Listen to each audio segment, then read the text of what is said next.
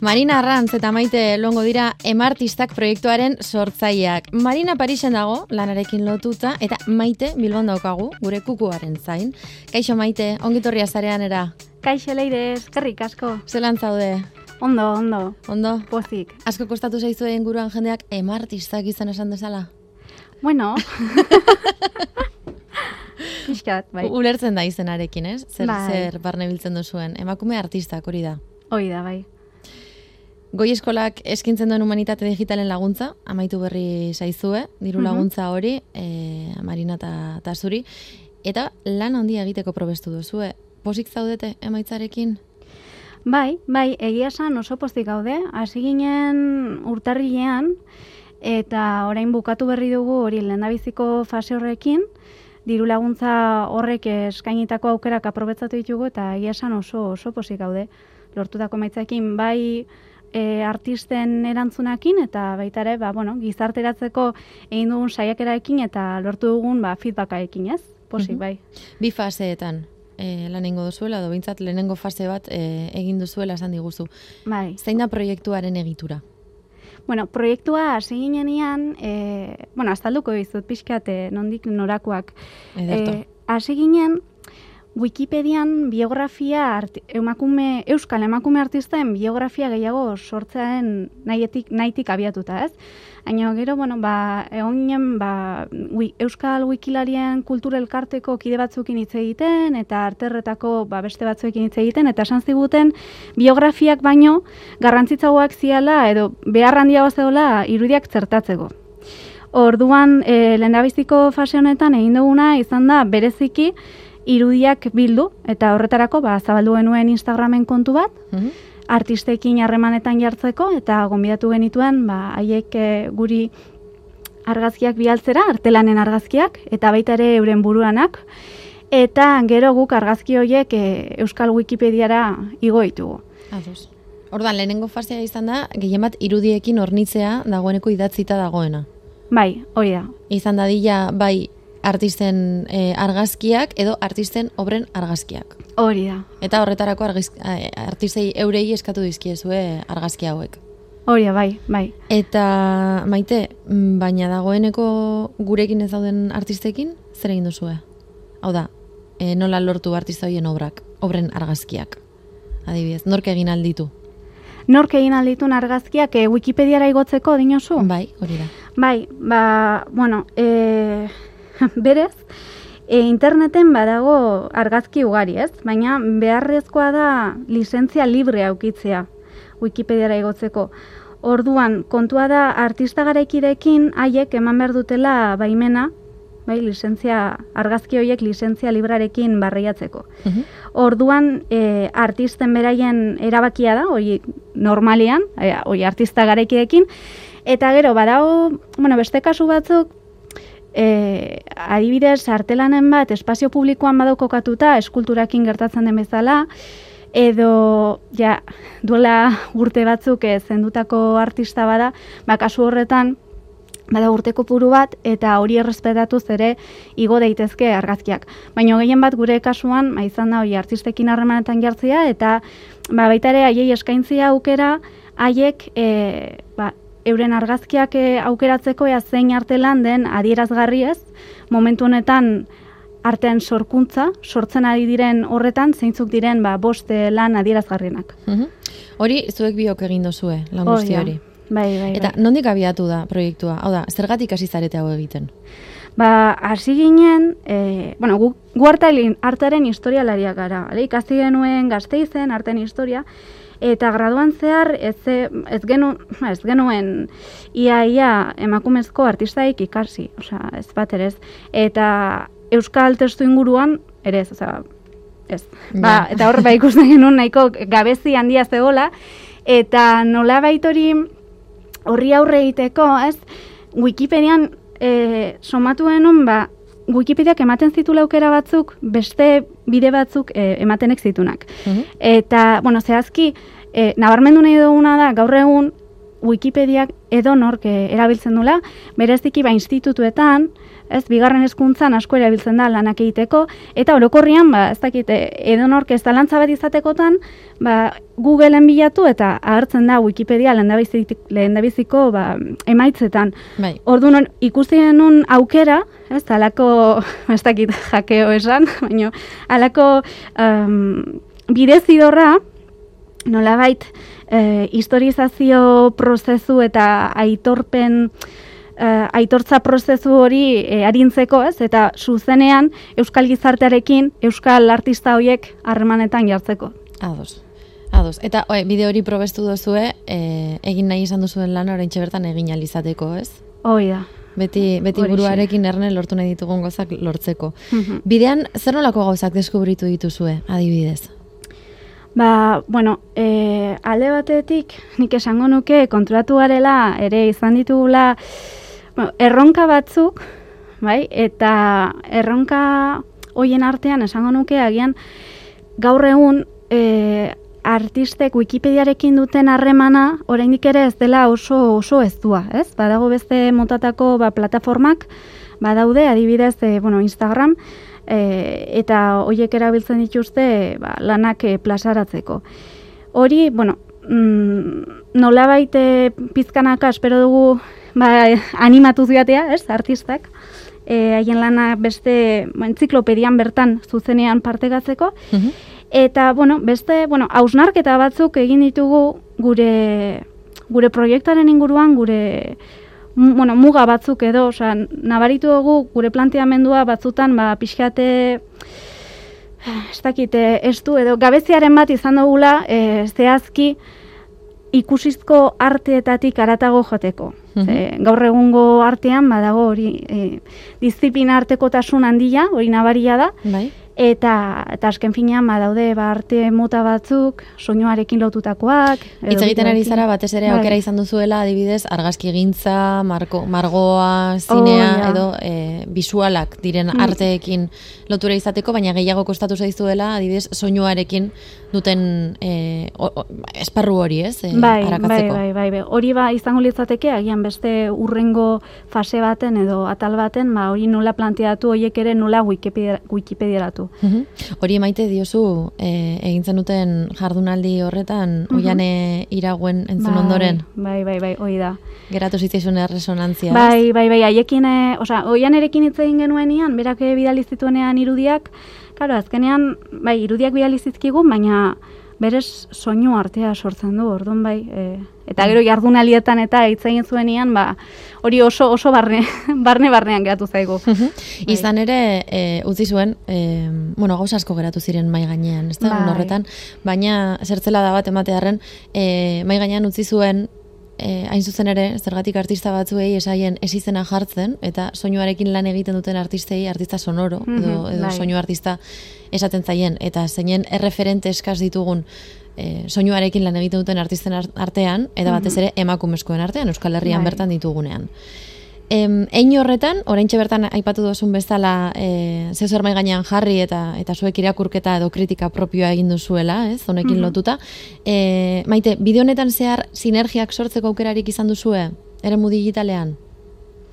Bueno, nik uste dut oraingo hau egin dugun proiektu hau izan dela hasiera, bai? Eta espero dugu ba, geroz eta gehiago horrelako ekimenak ba, garatzea, ez, animatzea, eta nik uste dut ba, pixkanaka eta bueno, bereziki errenteriako, horeretako jardunaldiaekin e, lortu dugu baita ere ba, publiko zabalagora heltzea, ez? E, ba, geunden Instagramen, ba, geunden eh, Twitterren, eta ba, uste dugu bai badela nola baiteko landabizeko pausu bat, ba, horrelako beste beste ekimenak eh, garatzeko eta baita ere kontzientzia eta eta bai, bai.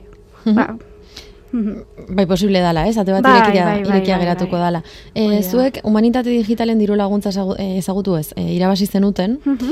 eta em, zertan datza diru laguntza hau, esan behar nuen, e, bos mila euro dira, ez? bai. E, sortzi hilabetez.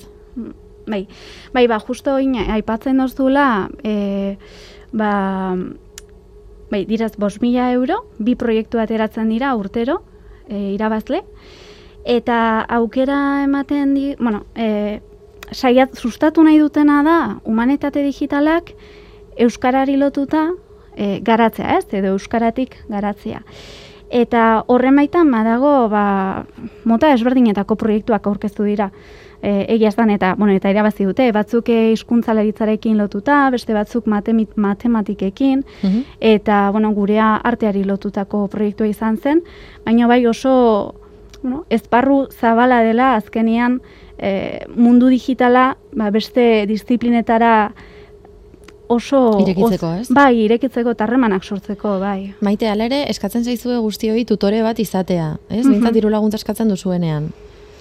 Bai, bueno, izan behar dugu, bueno, ale batetik, pertsona bat baino gehiago elkarrekin aurkeztekotan, hori gure kasua izan zen, Marina eta Biona, ba, gure arteko zuzenari bat edo e, e, aukeratu behar dugu, kasunetan e, ni izanaz, eta gero bestaldetik e, izan dugu bidelagun maite ere e, Txabi landa bidea, mhm. bera ari da humanitate digitaletan e, bai buru belarri, eta baita ere galder Galder González, e, Wikipedia, Wikipediari buruzko, ba, nondik norako guztiak da, dakizkiena. Orduan, ba, haiek lagundu digute asko. Bai, bai. Eta orain, sortzi hilabete hoiek igaro direla? Orain zer? Mm Orain, ba, orain momentuz, e, oporrak hartuko ditugu, bai? Marina hartu ditu ja, edo lanean dago. lanean, lanean dago, baina bai, pixkate deskonektatzeko nahi dugu, bai. baina e, aliberian esan beharra dakat, em, zabalik geratuko dela deialdia, artistek haien lana bialtzeko. Ez da, guk jarraituko dugu Wikipediara nahi duten artisten eh, argazki horiek igotzen, baina, ba, bueno, momentu ze ba, indar, berritzen, indar berritzen arituko gara, eta datorren urtera begira gustatuko litzai guke beste jardunaldiren bat prestatzia, edo beste bueltaren bat emotia, ez, e, Wikipedia hori nola gizarteratu horren hildora, eta bereziki ba, e, Euskal emakume artisten ba, ikusgarri, ikusgaitazuna areagotzeko, hori dalako gure Orain gure momentuan, lan horrekin jarraitzen bandi baduzue, bolondrez jarraituko duzue. Hori da, orain, oi, ez daten duanean, lehenengo fase hori bukatu dela, da, didu laguntzaren fasea, bai. baina guk e, orain bolondrez jarraituko dugu, baina bai, era lasaiago baten, ez? Bai, deialdi ireki, deialdi jarrai bat, horri izango dugu Instagramen, zabalik, eta gero, ba, bueno, beste diru laguntzaren bat eh, lortzen saiatuko gara, Mhm. Eta horrekin, ba, bueno, beste bigarren fase potolago bat edo e, prestatzen. Zenbat konplize izan dituzue bidean? Edo dituzue orain ere? Jo, ba, egia san, oso, oso harrera ona izan dugu are, e, HUko arte fakultatean, bai, bai egon ginen Atxo Rodriguezekin hitz egiten, eta bera, bueno, berat egin zuen e, ezagutza librari lotuta eta copyright, copyleftaren inguruan. Eta justo ba e, gonbidatu gaitu master e, arte garekieko master batzutara proiektua aurkeztera, ez? Mhm. Eta alde horretatik ba, oso pozik gaude baitare ba, unibertsitate munduan eta zehazki ba, arte garaikide horretan, ez? Ba, konplizeren bat eukitzia gure mezua pixka zabaltzeko eta berez e, hori dalako gure publikoa, ez? E, asten adi diren artista hoiek jada ba aliketa lasterren e, gizarteratu nahi ditugu. Uste duzu arte munduan lan egiten duzuenok edo arte munduari ertxiki lotuta zaudetenok em, eremu digitalarekiko mm, bertigoa daukazuela? Jo, ba, nik uste dut, ez, ni ez naiz artista, ez? Baina artisten kastuan, ba, liteke nolabaiteko erresistentzia egotea oraindik ere hori eskubiden kontua batik irudien eskubide batik. Izan ere, arreta ematen duen mm, errealitatetako bat da, eta hori zuzen ere zuek eh, egindako jardunaldian ikusi izan zena, bai. e, gombidatu zein dituzten artisten artean bakarrak webgunea zeukala. Hau, bai. Alegia, irurek ziurren zareetan presentzia zeukaten, baina euren lanak bakarrik baten kasuan e, zeukan e, definitutako modu bat, ez? Gobune baten bitartez. Bai, bai, bai. E, hori komentatu genuenean jardunaldietan, bai, onintza, okerrez bana, bai, onintza etxe beste izan zen e, webgunea zekan e, bakarra, Baina, bueno, be, beste gainerakoek aibiezte jugatza astorkiak ez, ez daten zuen berake Instagramekin nahiko zeukala. Ja, ba, bueno, bere lana zabaltzeko. Gero oian irauenek badauka bimeon bideo bilduma batzuk, baina gian bere lana e, esperientzialagoa izanez, ba, klaro, kasu batzuetan ez dakite guztiontzat balio duen web orrialde web orrialde estatea. Osea, nik uste dut onuragarria dela zabaltzeko eta ikusgai ikusgaitasun handiago edukitzeko, baina bueno, ba azkenian e, artista bakoitzak hor bere bere erabakiak hartze ditu bai. Mhm. Zubi lanetan ibili zarete, batetik, eremu digitala, artea bestetik, maite zelan ulertzen dituzuzuk humanitate digitalak? Jo, ba nik uste dut izugarrizko aukerak e, zabaltzen dizkigula, aukera berriak. Eta eta hori aprobetzatu behar dugula. Bai, e, gu, bueno, guk ikasi genuenian eta arteari lotutako ba, informazio gehiena liburuetatik eratorri dugu eta bueno, e, liburuak e, liburuek hor jarraituko dute eta oso garrantzitsua da, ez? E, Wikipediaekin alderatuta, ba, mm, liburuek pasatze duten prozesua askoz ere zorrotzagoa delako, ez? Nolabait e, informazio kalitate hori bermatzen e, delako, baina e, nik uste dut ez garela ere ez galdu behar kalitate hori beti-beti horren bila, bakarrik kalitatearen bila, eta mundu digitalari atea itzi, ze izugarrizko aukerak eskaintzen ditu, eta bueno, ikasi beharko dugu, ze marinak eta biok e, beka honekin, e, diru laguntza honekin, ikasi dugu nola ibili, nola navigatu hor Wikipedia eta editatu, Mhm. baina uste dute aukera izugarriak daudela eta,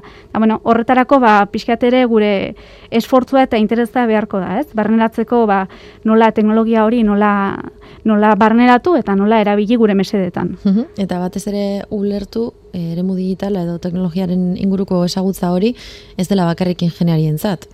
Hori da, hori da, aplikagarria dela, es, e, ia nik uste esparru guzti, guztietan, eh? Mhm.